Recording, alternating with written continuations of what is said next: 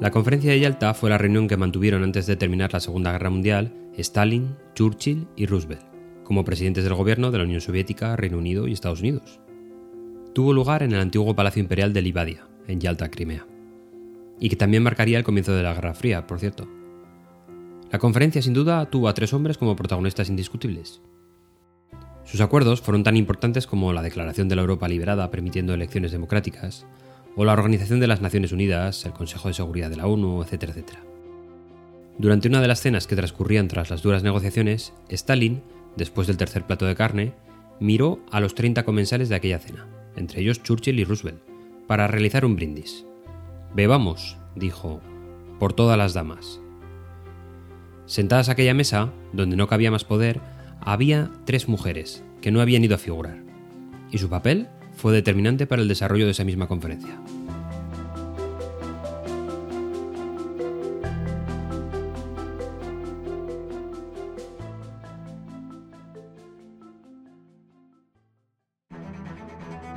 Navegando por Twitter, hoy 12 de abril de 2022, he encontrado un vídeo de charla TED subido precisamente hoy mismo.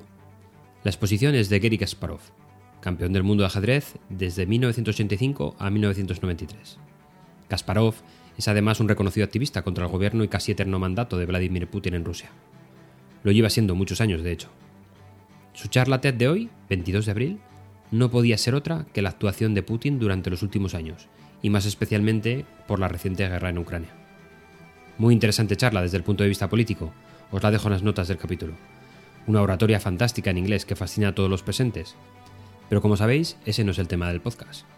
A mí me gusta ver los soportes visuales en modo de transparencias que ha utilizado para reforzar su mensaje. La presentación dura 15 minutos aproximadamente. Cuando tengáis la oportunidad de verla, observaréis que hace un repaso de memoria de muchas de las acciones de Vladimir Putin durante todos estos años atrás. Muchos datos, pero ninguno o casi ninguno en soporte de transparencia en la pantalla. Durante estos 15 minutos, Kasparov utiliza muy pocas imágenes.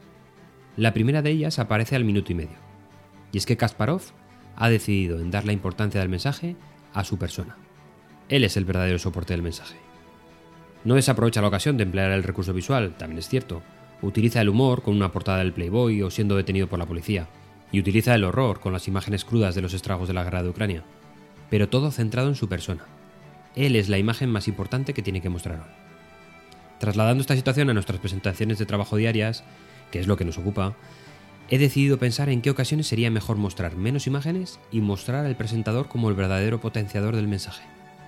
Y de hecho ya empiezo a verlo en alguna que otra aplicación.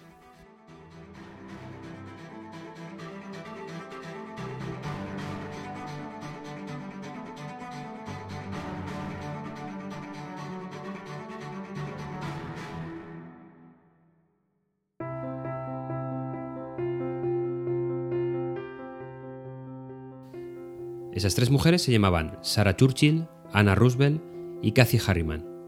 Su contribución aquel mes de febrero de 1945 es bastante desconocida, pero fueron imprescindibles para ayudar a cerrar una guerra y evitar la siguiente. La primera fue Cathy Harriman, era la hija del embajador de Estados Unidos, Averell Harriman. Su padre era el cuarto hombre más rico de Estados Unidos, pero su papel en la guerra fue más bien político. Harriman se ganó la íntima confianza de Churchill y favoreció su cortejo para que Roosevelt entrara en la guerra. Cathy aprendió ruso por su padre, quien no podía compaginar el aprendizaje con su extensa agenda. Y Cathy se hizo una figura indispensable para él, e incluso para los soviéticos, puesto que fue clave en la organización de la conferencia de Yalta, en terreno de la URSS. La segunda fue Anne Roosevelt, hija del presidente americano. Anne era una de las pocas personas en el mundo que conocía la enfermedad de su padre.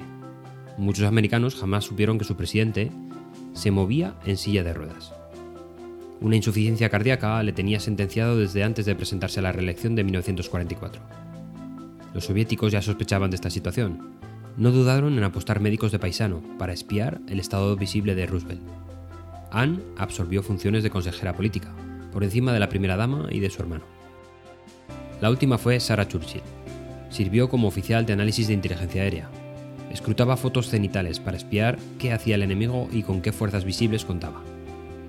Leer todas aquellas manchas, formas y colores en baja resolución era como escudriñar los pozos del café, pero Sara se hizo una auténtica experta en inteligencia aérea. En muchas ocasiones conocía mejor que su padre la situación de la guerra. Muy conocida es la anécdota donde Churchill apuntaba a la operación de 542 barcos cercanos a Gibraltar y Sara corrigió a su padre con un número correcto de buques, 543.